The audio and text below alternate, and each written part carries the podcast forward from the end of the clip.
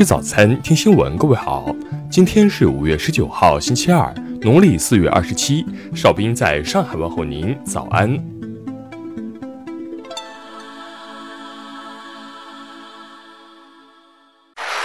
首先来关注头条消息。美国媒体《每日野兽》昨天发布的一篇报道显示。总统特朗普和国务卿蓬佩奥所谓的新冠病毒来自武汉病毒所的证据，不仅漏洞百出，根本站不住脚，而且很多漏洞都过于低级。报道称，上述证据来自美国内达华山脉公司旗下一个名叫 Mace 的信息技术项目提供的一份报告。该报告认为，新冠病毒是武汉病毒所去年十月末泄露出来的。核心依据是 Mace 通过分析发现，去年十月中旬。武汉病毒所外的公路被设置了大量路障，该地区一条高速公路上发出的手机定位数据也在此期间减少，甚至武汉病毒所原本在去年十一月计划召开的一个会议也被取消了。但每日野兽通过核查第三方卫星数据公司的数据发现，上述报告中所谓的路障其实是武汉病毒所外一条建设中的公路所设置的围栏，附近交通也一直正常。每日野兽通过调查还发现，Mace 报告中所宣称的武汉病毒所十一月的一次学术活动因为疑似发生生化事故而取消的说法也是虚假的。至于报告中提到的手机定位数据在十月中上旬减少的问题，每日野兽发现该报告所依据的仅仅是不到七部手机的定位数据，甚至很多时候依据的只是一两部手机的定位数据。下面来关注国内方面的消息。国家卫健委昨天介绍，十七号全球单日新增新冠肺炎确诊首次超过十万例，防输入压力持续加大。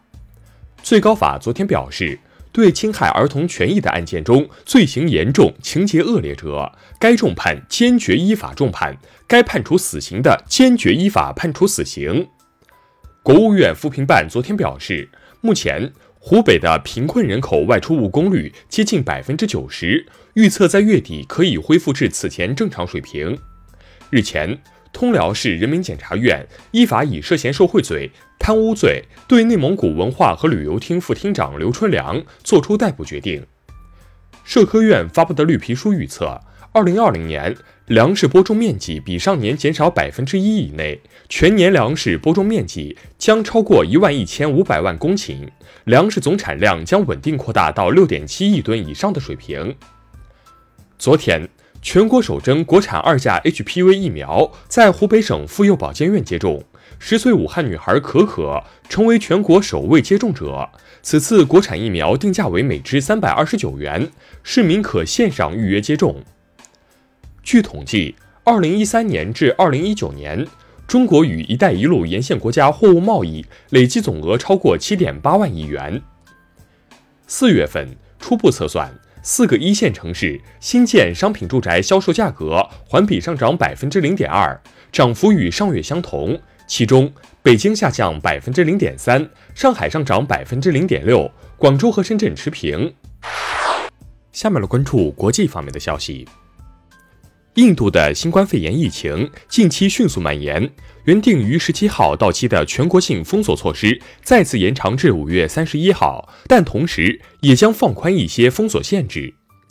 相关人士称，日本政府正在考虑放宽旅游禁令，允许中国、韩国等十个国家的商业和科研人员入境。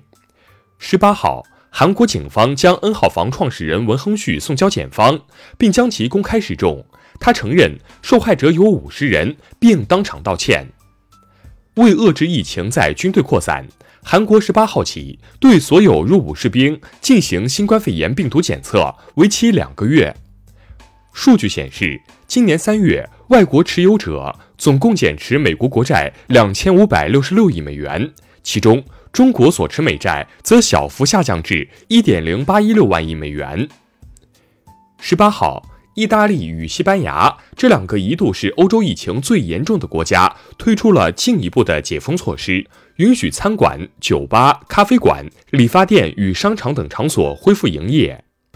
伊朗最高领袖哈梅内伊十七号表示，美国的行为在很多国家招致仇恨，并称他们将被驱逐出伊拉克和叙利亚。受新冠肺炎疫情等因素影响。二零二零年第一季度，日本实际国内生产总值扣除物价因素后，环比下降百分之零点九，按年利率计算，降幅为百分之三点四。下面来关注社会民生方面的消息。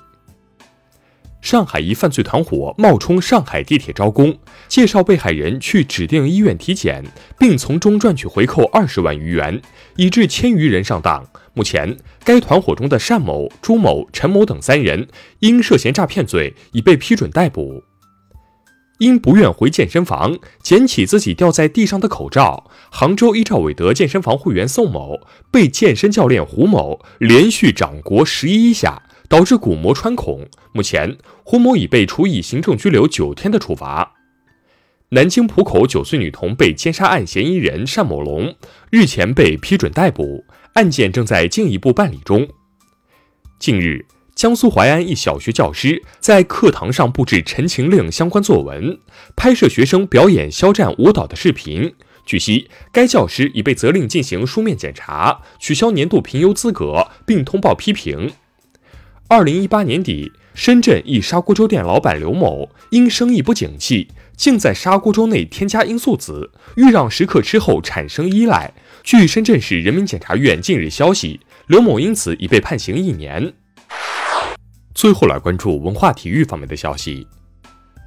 苏超宣布提前结束本赛季，将按照场均积分进行排名，凯尔特人力压流浪者夺冠。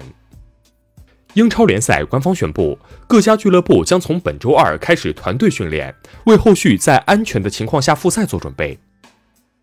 昨天，汪曾祺纪念馆在高邮开馆，百年汪老书画展同日开展。